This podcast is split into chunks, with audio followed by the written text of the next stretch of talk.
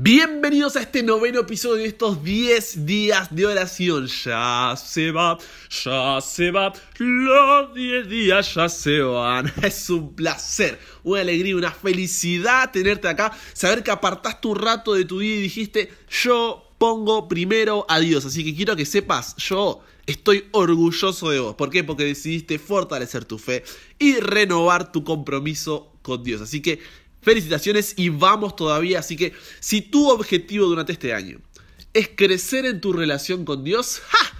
estás en el lugar correcto, en el momento correcto. No pierdas más tiempo y suscríbete a este canal porque ese es nuestro único objetivo, ayudarte a vos a crecer en tu relación con Dios. Así que suscríbete, activar las notificaciones para que no te pierdas ninguno de los episodios, ninguno de los videos a lo largo del año y juntos podamos enamorarnos y conocer más a Cristo día a día, semana a semana. Así que considerate suscrito si ese es tu objetivo. Ahora, antes de arrancar, acordate la revistita Primero Dios, si no la tenés está el PDF en la descripción.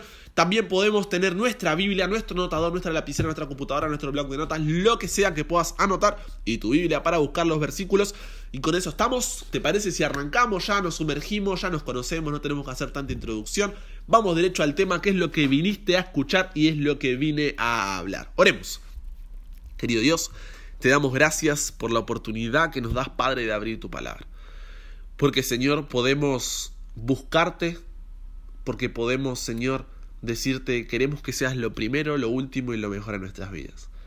Te pedimos que seas tú quien nos hable hoy, que la persona de tu Espíritu Santo pueda, Señor, trabajar en nuestros corazones para poder ser receptivos al mensaje y que no salgamos de aquí igual de lo que entramos.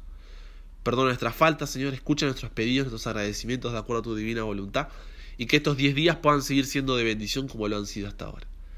Perdona nuestras faltas, como había dicho, Señor, cuídanos en el nombre de Jesús. Amén. Bien, momentos antes de ser arrestado, o sea, Jesús ya tiene un ministerio de tres años, se llega a la pasión de Cristo, ¿no? Y momentos antes de ser arrestado, Jesús hizo una de las oraciones más increíbles y de mis favoritas de toda, toda la Biblia. Y está en Juan, capítulo 17. No vamos a leer, yo que vos, cuando termine el episodio, la leería o pondría pausa ahora y la leería, pero vamos a ir a versículos claves para avanzar rápido en el estudio de hoy. Juan 17, capítulo 11, eh, versículo 11, perdón. Dice Juan 17, 11, ¿ok? Dice, y ya no estoy en el mundo, mas estos están en el mundo. Y yo voy a ti, Padre Santo, a los que me has, me has dado, guárdalos en tu nombre para que sean uno, así como nosotros. O sea, Jesús sabe que va a morir. Jesús sabe que va a resucitar. Jesús sabe que va a después ir al cielo y no va a estar más con sus discípulos. Entonces dice Dios, venimos haciendo un trabajito lindo, un trabajito importante estos últimos tres años. Entonces yo ahora me voy a ir no voy a poder seguir estando al mando, viendo, supervisando o enseñándoles todas las cosas.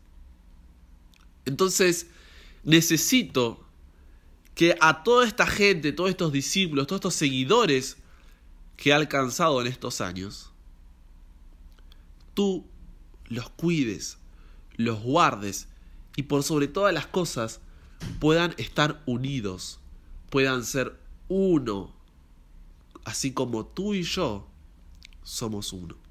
Qué increíble, ¿no? Incluso en esos momentos donde sabía que venía la peor parte de su vida, él oraba preocupado por sus discípulos. pero no solamente oró por sus discípulos, también oró por vos, también oró por mí. Mira, eh, versículo 20 dice, mas no ruego solamente por estos, es decir, por los discípulos, por mis seguidores, sino también por los que han de creer en mí por la palabra de ellos, es decir, por los que por lo que ellos predican, por lo que el mensaje que ellos van a, esparcir van a creer, es decir, vos y yo, Jesús, ora por vos y ora por mí, no te puedo creer. Y sigue el versículo 21, para que todos sean uno, como tú, oh Padre, en mí y yo en ti, que también ellos sean uno en nosotros, para que el mundo crea que tú me enviaste. La gloria que me diste, yo les he dado para que sean uno, así como nosotros somos uno, yo en ellos y tú en mí, para que sean perfectos en unidad, para que el mundo conozca que tú me enviaste y que los has amado a ellos, como también a mí me has amado. Es decir, lo que Jesús está diciendo, ¡Ey! Yo me voy, Señor. Pero si ellos logran ser uno, así como tú y yo éramos uno, somos uno, el mundo va a decir, che, estos tienen un mensaje diferente. Lo que ellos quieren transmitir es algo único. Pero mientras no tengamos esa unidad, ¡ja! ¿qué efecto esperamos lograr?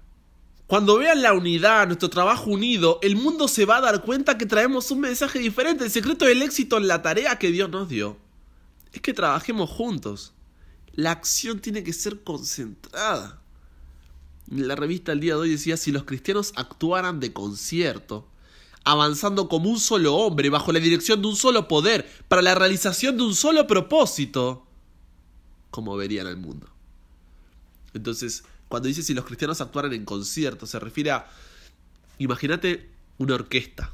Cada instrumento tiene su parte que tocar.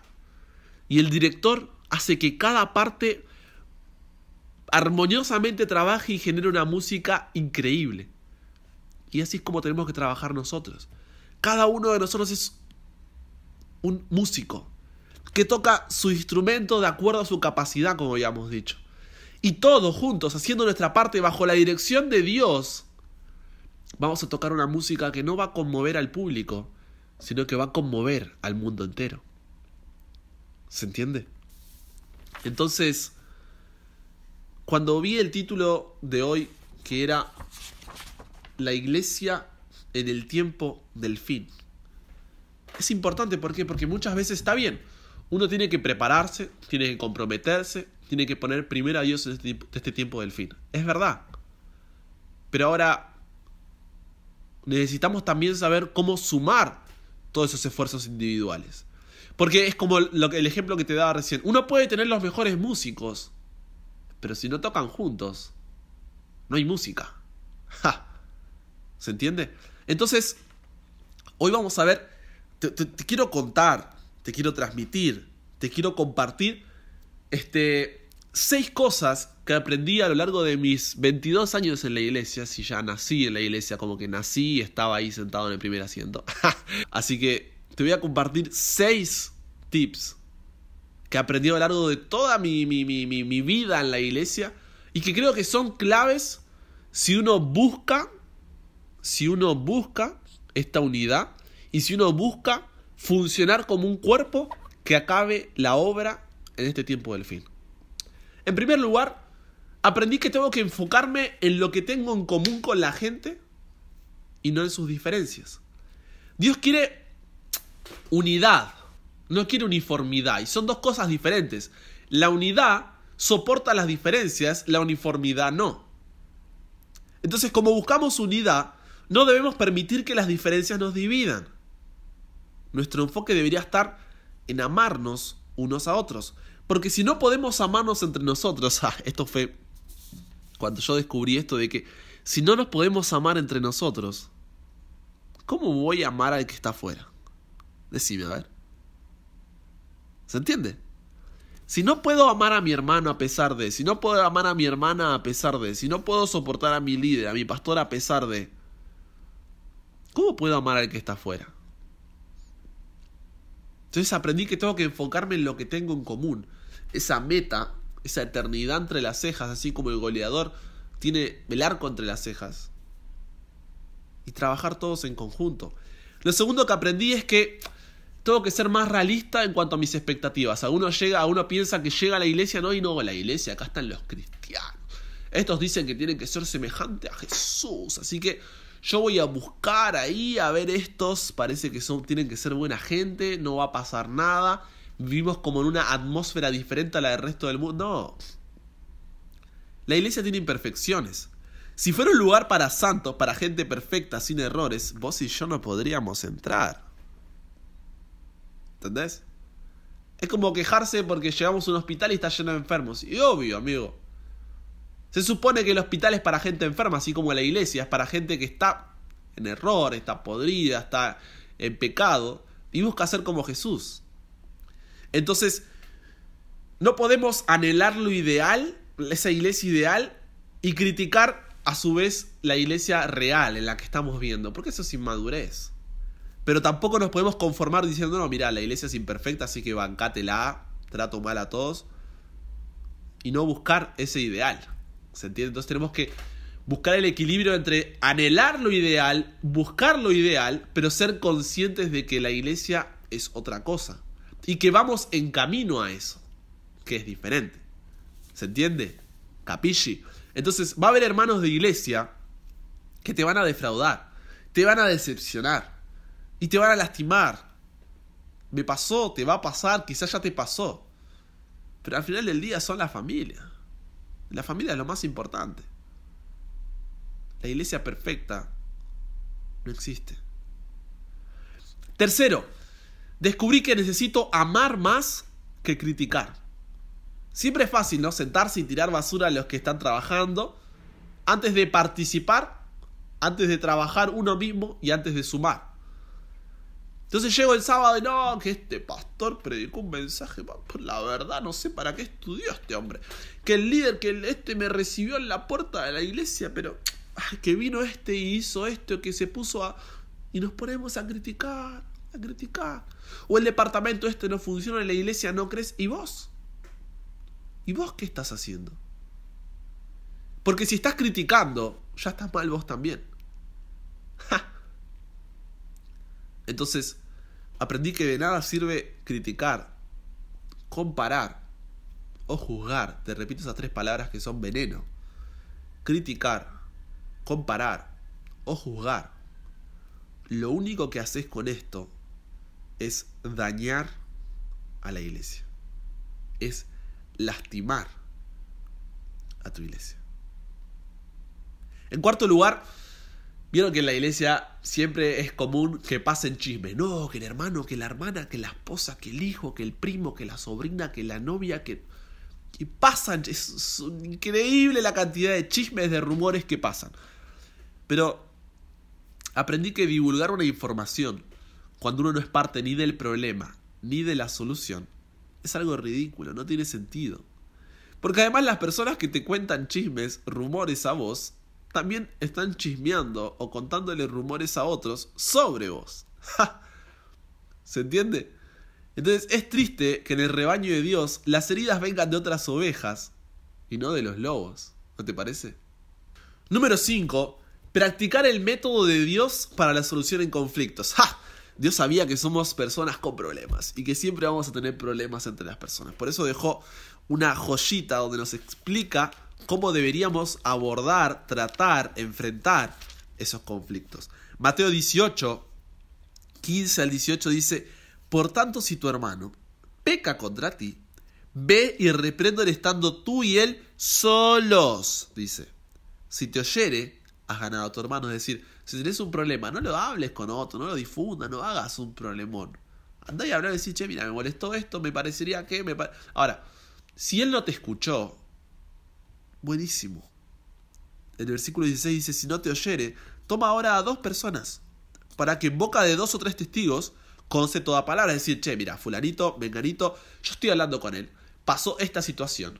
Yo quiero solucionarla, pero de su parte no encuentro respuesta. ¿Se entiende? Si no los oyere a ellos, dilo a la iglesia. Es decir, ahora, pastor, mire, me parece que yo tengo un problema con este, ya llevé a tanto a tanto y no, no, no podemos solucionarlo. Y a mí, la verdad que como hijo de Dios, me gusta estar en paz con todos y quisiera resolver esta situación. Ahora dice, si no oyera a la iglesia, tenle por gentil y publicano decir, ya está, tu parte está hecha. ¿Se entiende? Practica el método de Dios para la solución de los conflictos. Y sexto y último, apoya a tu pastor y a tus líderes. Ellos, escúchame bien, ellos no son perfectos por ser pastores o líderes, pero Dios le dio la responsabilidad y la autoridad para mantener unida a la iglesia. Entonces vos y yo tenemos que obedecer, tenemos que... Está bien, a veces el líder o el pastor puede hacer algo que no sea correcto, y en ese caso lo que ya vimos, hablarlo, no criticar, enfocarse en las cosas que tenemos en común, ser realista con respecto a las expectativas. Tampoco estoy diciendo que bajemos la cabeza y sí, sí, sí, sí.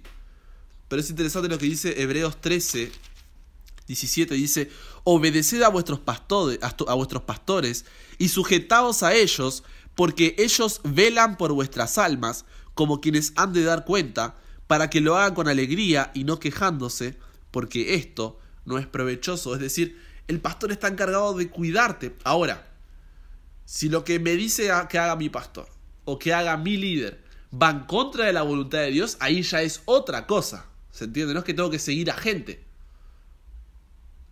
Dios dice, no confíes en el hombre, confía en mí. ¿Se entiende? Entonces repasamos los seis puntos que, que te quería compartir hoy, que es enfocate en lo que tenés en común, no en las diferencias. Ser realista con respecto a tus expectativas.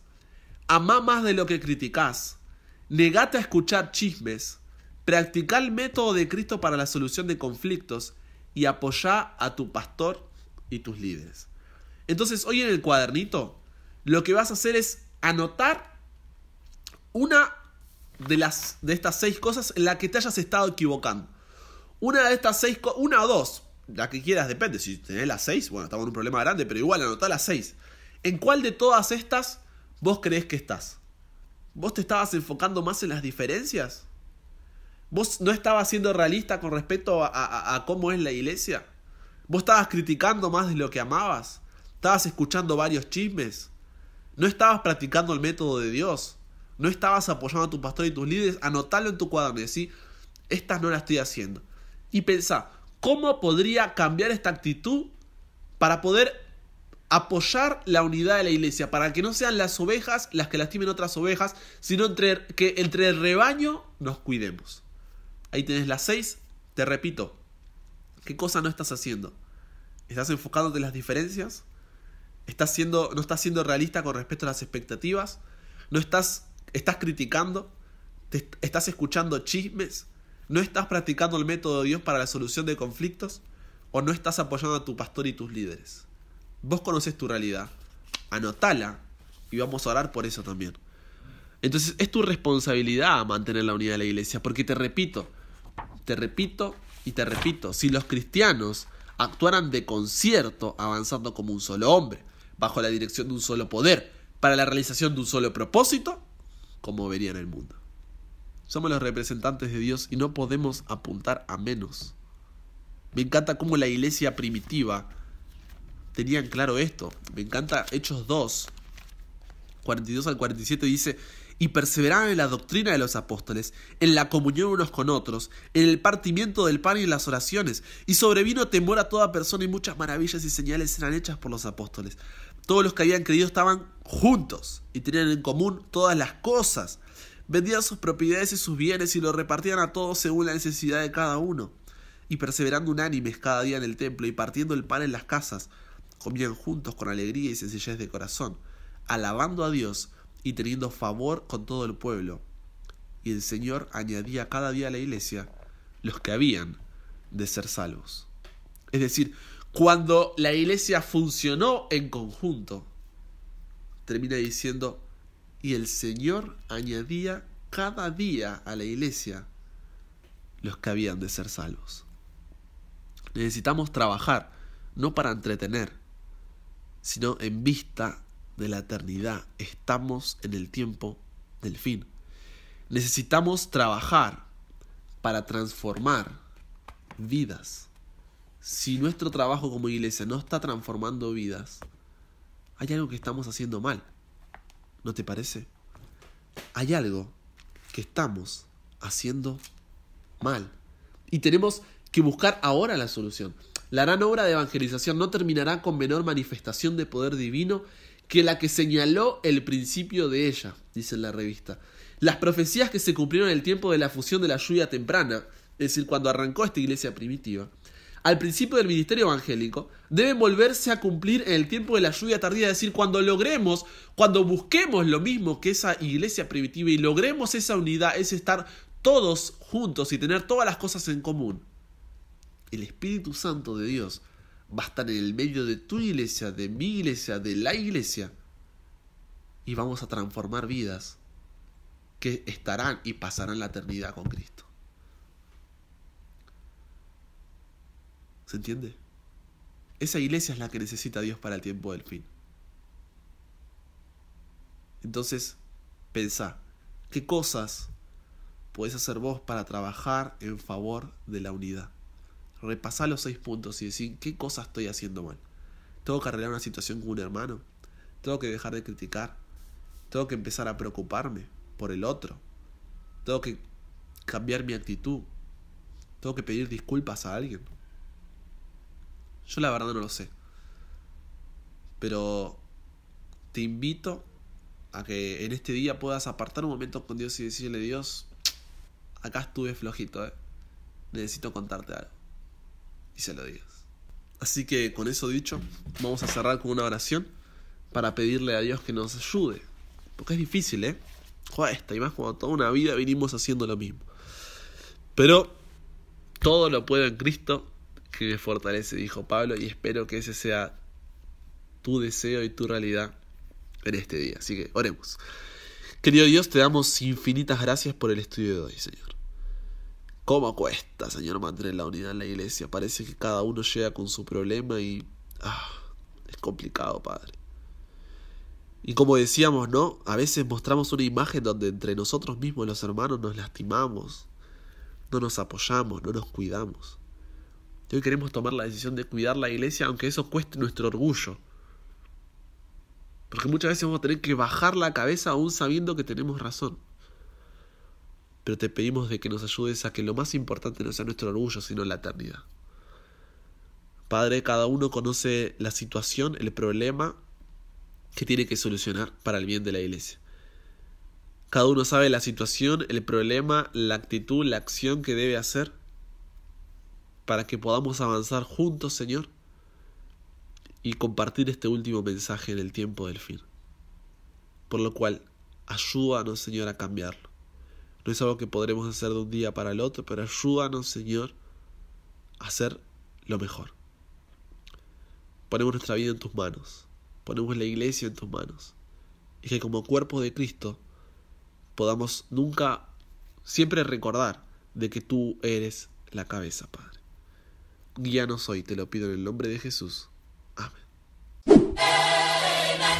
Y bien, ese fue el noveno día de estos 10 días de oración. La verdad que mañana ya, ya, ya, nos encontramos en el próximo episodio para despedirnos, para terminar con esta amistad que habíamos tenido, que habíamos formado. No, mentira, acordate que podés suscribirte porque el resto del año vamos a estar con ese único objetivo, ayudarte a vos a seguir creciendo en tu relación con Dios y no quiero que te pierdas ninguno de esos videos. Así que suscríbete, activa las notificaciones, deja un comentario si este episodio fue valioso para vos, si te dejó un mensaje, deja tu comentario, deja ese like y acordate, los motivos de oración para este día son, tenemos que orar en favor del pastor o los pastores de tu iglesia, ¿ok? Orar en favor del pastor de tu iglesia y seguimos orando por la persona específica con la que estamos estudiando o queremos estudiar la palabra de Dios. Así que, con eso dicho, otra vez, fue un placer, una alegría pasar este momento que pasamos juntos. Fue una alegría poder poner primero a Dios y te invito, te invito a que si no viste los anteriores episodios lo hagas y si no que mañana sea nuestro último encuentro y juntos, vos y yo, sigamos poniendo a lo largo de todo este año, primero Dios.